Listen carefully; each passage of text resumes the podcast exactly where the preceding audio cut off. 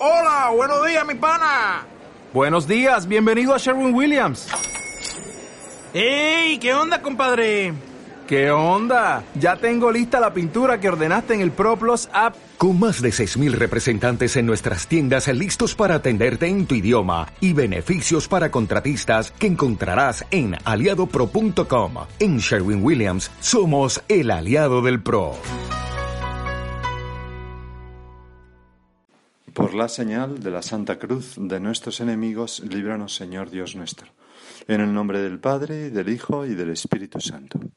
Señor mío y Dios mío, creo firmemente que estás aquí, que me ves, que me oyes. Te adoro con profunda reverencia. Te pido perdón de mis pecados y gracia para hacer con fruto este rato de oración. Madre mía Inmaculada, San José, mi Padre y Señor, Ángel de mi guarda, interceded por mí. Seguimos con el capítulo número 3 de San Marcos, en los Evangelios de estos días, y Jesús, tras unos días de predicación y de elegir a varios como discípulos, sube a la montaña y llama a los doce a convertirse en los doce apóstoles. Después baja al pueblo, a Cafarnaún, donde se había instalado junto al lago, y entonces, justo en ese momento, dice el Evangelio de hoy, que Jesús llega a casa con sus discípulos y de nuevo se junta tanta gente que no los dejaban ni comer. Al enterarse su familia, vinieron a llevárselo porque se decía que estaba fuera de sí. Es decir, que no tenían tiempo ni para comer. Es una expresión que sale un par de veces en el Evangelio. Da la impresión, Señor, que el Espíritu Santo nos quiere decir que ser discípulo tuyo, ser discípulo de Cristo, significa, en cierto modo, dejar de tener tiempo para nosotros mismos. Es decir, vivir para el Padre, para el Padre en primer lugar, ¿verdad? Pero luego para los demás. Vivir para los demás. Al final, me da la impresión, Señor, de que hay dos actitudes básicas en la vida y opuestas vivir para mí o vivir para los demás. Lo decía San Agustín muy bellamente, ¿no? Dos amores construyeron dos ciudades, el amor de sí hasta el olvido de Dios y el amor de Dios hasta el olvido de sí. Vivir para mí o vivir para los demás, elegir el poder e intentar dominar a los demás para ponerlos a mi servicio, o bien, la otra posibilidad, elegir el amor y ponerme yo al servicio de los demás con sacrificio para hacerlos felices. Y de nuevo se junta tanta gente que no los dejaban ni comer. Esto es algo que, hace ya muchos siglos que, que estaba claro. Un, se descubrió una inscripción en una losa sepulcral hallada en el norte de África que dice lo siguiente, lo cuenta Adam Zagajewski en su magnífico libro En la belleza ajena. Dice aquella, aquella losa sepulcral.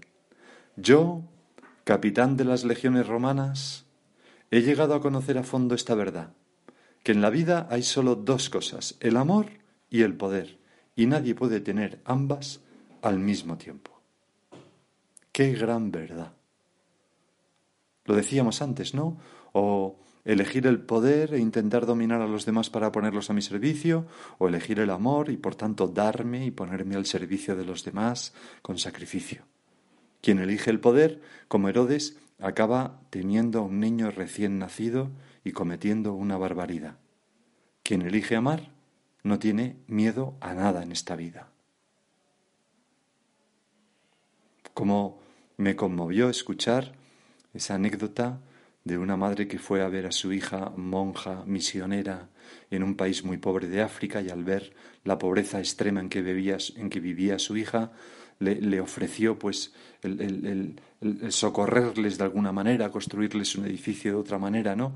Y, y la hija, sonriendo, le abrazó y le dijo, mamá, no te preocupes, que yo he decidido dejar de lado el temor para vivir en el amor. Y por eso, aunque nos cueste entenderlo, hay tanta verdad en esas palabras tuyas, Señor.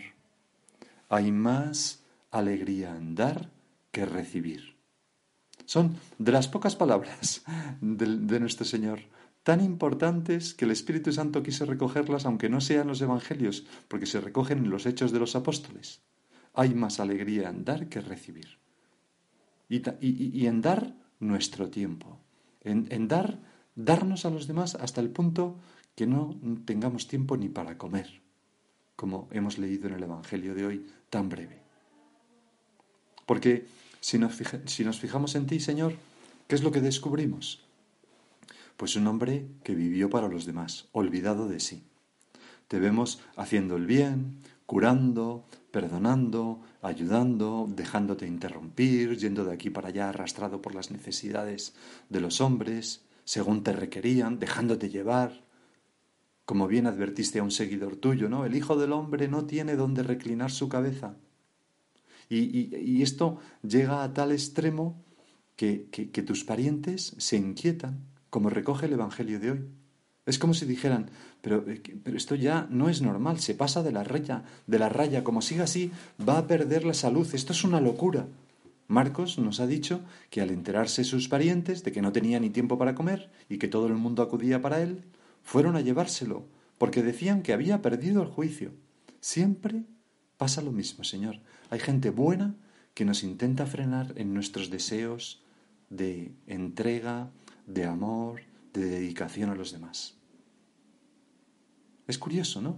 A veces las personas que más queremos. Ocurre como esto que me cuentan tantas chicas jóvenes que tienen varios hijos seguidos y que su madre les anima, pero hija, ya está bien, para un poco. Y dice, mamá, pero si nosotros somos diez y tú no paraste en absoluto, ¿por qué quieres que pare yo? Gente buena que parece como que frena los deseos de entrega, de amor, de sacrificio, de darse a los demás. No es más que un ejemplo, ¿eh? No, no, no cifro toda la entrega naturalmente en eso. Hay muchos otros modos de entregarse a los demás, etcétera, ¿no? Pero tú, Señor, ibas con fariseos y publicanos, recibías de noche a Nicodemo, fatigado del camino, se dice, te detienes junto al pozo para y entonces pues te, sales de ti y te dedicas a, entablar una conversación con aquella mujer un tanto impertinente, la samaritana, pero que al final acaba abriéndose a la gracia de Dios y convirtiéndose y, transformándose en un apóstol. Y, y cuando te dicen, rabí, come, respondes a tus discípulos, yo tengo otro alimento que es hacer la voluntad de tu Padre, y estás tan agotado que en una travesía en medio de una tormenta te duermes en la popa de la barca. Así vivió nuestro Señor. Y luego tenemos tu predicación, ese sermón de la montaña, donde después de las bienaventuranzas nos dices, al que quiera ponerte pleito para quitarte la túnica, dale también el manto. Da, da, da. A quien te requiera para caminar una milla, acompáñale dos, da, da. A quien te pide, dale, y al que te pide prestado, no le rehuyas. Es, son cosas que debieron sonar fuerte en los oídos de los que te escuchaban. Y nosotros ahora lo escuchamos. Y quizás oímos a nuestro lado personas, o dentro de nosotros sale el yo egoísta que dice, ha perdido el juicio. ¡Qué locura! ¡Qué exageración! Pero sabemos que no, Señor. Algo dentro de nosotros nos dice que no, que es verdad, que el mundo es así, que tus planes para los hombres eran esos, y que es posible entregarse, llamar y darse hasta no tener tiempo para comer, y que entonces seremos más felices que nunca. Y cuando nos metemos en este nuevo mundo, en este nuevo modo de pensar, entonces, con una sonrisa, te oímos. No atesoréis para vosotros tesoros en la tierra, donde la polilla y la carcoma los roen, y donde los ladrones abren boquetes y los roban haceos tesoros en el cielo, donde no hay polilla, ni carcoma que lo roen, ni ladrones que abren boquetes y roban, porque donde está tu tesoro, allí estará tu corazón. Y nuestro corazón, Señor, queremos que esté en los demás. Nuestro tesoro son los demás. Nada me va a dar más felicidad. Hay que amar. Esto es lo que vence al mundo superar los obstáculos que, se oponen mm, desde fuera o desde dentro, ¿no? A veces son eh, la familia que vienen a llevárselo porque decía que estaba fuera de sí, pero a veces son los obstáculos más importantes, los interiores, el pecado, ¿no? el orgullo, la soberbia, la venganza, la envidia, la ira, la resistencia para perdonar y olvidar, todas esas actitudes, Señor, que nos llevan pues a no amar o a amar mal. Ese es el, el, problema del mundo. El problema del mundo es que los cristianos estamos, no sabemos amar bien a los demás. Si lo hiciéramos, convertiríamos el mundo. Por eso me parece que era en el último retiro que, hicimos, donde leíamos unas palabras de San José María que incluían estas. Si alguno dice que no puede aguantar esto o aquello de los demás, que le resulta imposible callar, está exagerando para justificarse. Hay que pedir a Dios la fuerza para saber dominar el propio capricho, la gracia, para saber tener el dominio de sí mismo. Porque todos tenemos defectos, sí, pero todos tenemos también cosas por las que se nos puede amar. Y por tanto, cuando tenemos amor, pues es fácil disculpar a los demás. Todas estas cosas, decía San Agustín, resultan difíciles para los que no aman, pero para los que aman resultan fáciles. No hay dificultad que el amor no haga llevadera y casi nula. ¿Qué, qué? Es, es, es tan verdad, Señor. Siempre, cuando amamos a los demás, podemos darles una nueva oportunidad, podemos volver a empezar, podemos disculpar a un familiar, a una persona querida, a un compañero de trabajo, a un amigo. Podemos perdonar aquello que nos hizo. Si alguno dice, dice San Juan en una de sus cartas, amo a Dios y aborrece a su hermano, y no dice nada San Juan, pero aborrece a su hermano aunque sea con motivo. Si alguno dice, amo a Dios y aborrece a su hermano, es un mentiroso. Pues el que no ama a su hermano, a quien ve, no puede amar a Dios, a quien no ve. El primer paso de todo esto es comprender, comprender a los demás. Esa forma de tratar al prójimo que es mm, la mejor, la de disculpar, Uno de los primeros miembros de la obra contaba cómo cuando era un estudiante de medicina, pues un día fue a presentar a un amigo suyo a San José María, que era entonces un joven sacerdote, que no tenían mucho dinero. Y entonces San José María pues les invitó a un chocolate con churros. Y cuando llegaron allí, el amigo de este estudiante de medicina, pues se comió todos los churros hasta el punto que pidieron otro plato de churros y entonces se bebió todo el chocolate y pidieron una jícara más de chocolate y entonces así estuvieron varias veces. Y, cuando se iban, y ya este chico se iba a su casa y, el estudiante de medicina se quedaba con San José María y le dijo, mm, Padre, no lo vuelvo a invitar, qué vergüenza, qué manera de comer, ¿no? Y entonces San José María con una sonrisa le dijo, no, hijo mío, es muy majo, solamente que no calcula bien. Se le acababa el chocolate y luego, cuando se le acababan los churros, luego de nuevo el chocolate y claro, había que ir pidiendo pues para compensar, ¿no? Bueno, pues esto es un corazón, ¿no? Más que, que, que es un dragón, pues no, pues es que no calcula bien. cuando se le acaba el chocolate le quedan churros y cuando se le acaban los churros ya no le queda chocolate. Bueno, tú tienes esa mirada benevolente con todos. La tengo yo, Señor. Sé descubrir las cosas buenas en los demás, la belleza en la vida de los demás, o porque realmente las cosas buenas de, los demás mm, están en su vida, pero también están en mis ojos cuando los sé mirar así. Hay gente que ve cosas buenas en los demás continuamente y gente que no las ve o que incluso ve cosas malas. Nuestro Señor veía cosas buenas en los demás. Cuando los demás no veían más que una adúltera a la que tirar piedras, Jesús la perdona y ve una mujer que se puede rehacer y volver a comenzar su vida y le dice, tus pecados te son perdonados, tampoco yo te condeno. Nuestro Señor no se dejaba llevar por los prejuicios. Y precisamente por eso no aparece nunca en el Evangelio que el Señor critique o hable mal de los demás. Al revés, al revés, cuando los apóstoles empiezan a criticar sin razón a un paralítico, ¿quién pecó, este o sus padres? Tú, Señor, dices, ni pecó este, ni pecó, ni pecaron sus padres, sino que este está aquí para mostrar el poder de Dios y haces un gran milagro. Por eso, eh, cuando el apóstol Santiago escribía a los, primeros a los primeros discípulos, les decía, si alguno se considera hombre piadoso, o mujer, da igual, pero no refrena su lengua, engañando de ese modo a su corazón, su religiosidad es vana. O sea, mentira pura apariencia. Son palabras muy fuertes, ¿verdad? Señor, enséñanos, enséñanos a, comprender a los demás, a amar a los demás, a darnos a los demás de este modo.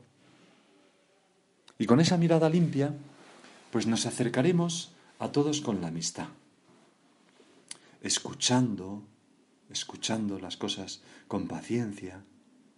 Me acuerdo un rector de una universidad que decía, parafraseando lo de enseñar al que no sabe, que es una obra de misericordia, que la mayor obra de misericordia es escuchar al que no sabe, ¿no? Y te calienta la cabeza contándote mil cosas, ¿no? Bueno, pues no nos encerremos en, nosotros mismos. No quiero saber nada de los demás. No, paciencia, escucha.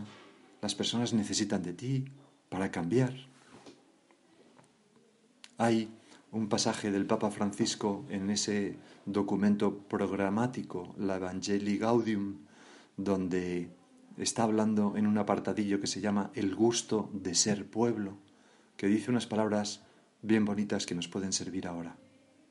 Dice así, el amor a la gente es una fuerza espiritual que facilita el encuentro pleno con Dios hasta el punto de que quien no ama al hermano camina en las tinieblas. Primera carta de San Juan, permanece en la muerte y no ha conocido a Dios. Todas citas de la primera carta a San Juan. Benedicto XVI ha dicho que cerrar los ojos ante el prójimo nos convierte también en ciegos ante Dios, y que el amor es, en el fondo, la única luz que ilumina constantemente a un mundo oscuro y nos da la fuerza para vivir y actuar. Por lo tanto, cuando vivimos la mística de acercarnos a los demás y de buscar su bien, ampliamos nuestro interior para recibir los más hermosos regalos del Señor. Cada vez que nos encontramos con un ser humano en el amor, quedamos capacitados para descubrir algo nuevo de Dios. Cada vez que se nos abren los ojos para reconocer al otro, se nos ilumina más la fe para reconocer a Dios. Que qué bonito esto, ¿no? Pensar que cada vez que nosotros nos abrimos al hermano, Dios premia eso en nuestro corazón con una mayor presencia suya. Como consecuencia de esto, sigue diciendo el Papa, si queremos crecer en la vida espiritual, y nosotros queremos, Señor, no podemos dejar de ser misioneros, es decir, enviados a los demás. La tarea evangelizadora enriquece la mente y el corazón, nos abre horizontes espirituales, nos hace más sensibles para reconocer la acción del Espíritu, también en nuestra alma, también en nuestra alma, añado yo nos saca de nuestros esquemas espirituales limitados. Simultáneamente, un misionero entregado experimenta el gusto de ser un manantial. Qué bonito, ¿no? Metáfora. Que, yo, Señor, sea una fuente que emana agua que sacia a los demás. El gusto de ser un manantial que desborda y refresca a los demás. Solo puede ser misionero alguien que se sienta bien buscando el bien de los demás, perdón, alguien que se sienta bien buscando el bien de los demás, deseando la felicidad de los otros. O sea, eso que hemos leído, ¿no? Darse a los demás hasta no tener tiempo para uno mismo, para comer. Esa apertura del corazón es fuente de felicidad, porque hay más alegría en dar que en recibir. Uno no vive mejor si se escapa de los demás, si se esconde, si se niega a compartir, si se resiste a dar, si se encierra en la comodidad. Eso no es más, concluye el Papa, que un lento suicidio. Señor, yo no quiero ser un suicida de mi felicidad, porque encerrarme en mí, mi tiempo para mí, yo para mí mismo y mis cosas, eso es un suicidio de la felicidad. Mi tiempo para los demás, yo para los demás, yo para darme a los demás. Y si alguna vez noto que no tengo un minuto para mí, pues darte gracias, Señor, porque por lo menos estoy siendo un buen discípulo tuyo, estoy siendo como tú, Jesús. Bueno, vivir para los demás. Es un rasgo heredado de tu madre, Señor, porque ¿cuáles son las escenas que contemplamos, por ejemplo, en el Evangelio que nos narra de la Virgen? Pues la Anunciación, pero luego enseguida la visitación, la Virgen que corre a servir a su prima Santa Isabel. Luego las bodas de Canar, la Virgen que piensa en aquellos esposos que no tenían vino. Luego la Virgen al pie de la cruz, la Virgen acompañando a Jesús, eh, dedicándole su tiempo, su compasión, su corazón. La Virgen estuvo siempre pendiente de Dios, pendiente de Jesús, pendiente de los demás, y está así en el cielo ahora. Vamos a pedirle a ella que nos ayude a vivir siempre de este modo. Y ahora sigue tú por tu cuenta.